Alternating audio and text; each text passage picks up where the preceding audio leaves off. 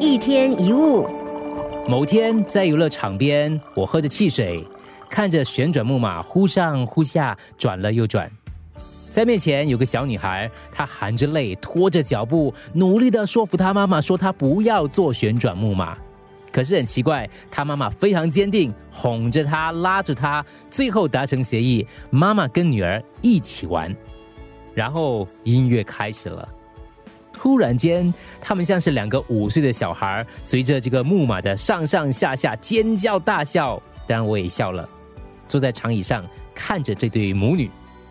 小女孩玩得非常的兴奋，跟妈妈说：“再一次，妈咪，我们再玩一次。”于是他们又去排队。因为放下了恐惧，小女孩感受到新体验带来的惊喜跟刺激。因为帮助女儿克服了恐惧，妈妈也重温了童年的喜悦。这是我想到，在人生当中，有的时候我们会害怕，有的时候我们需要一位朋友、一位同伴给自己勇气。有时候我们就是那个给勇气的朋友。感激那些帮你找回力量的人。感激那些你帮朋友找回勇气的时刻，所有的人都是赢家，而且有时候分享的喜悦是最甜美的。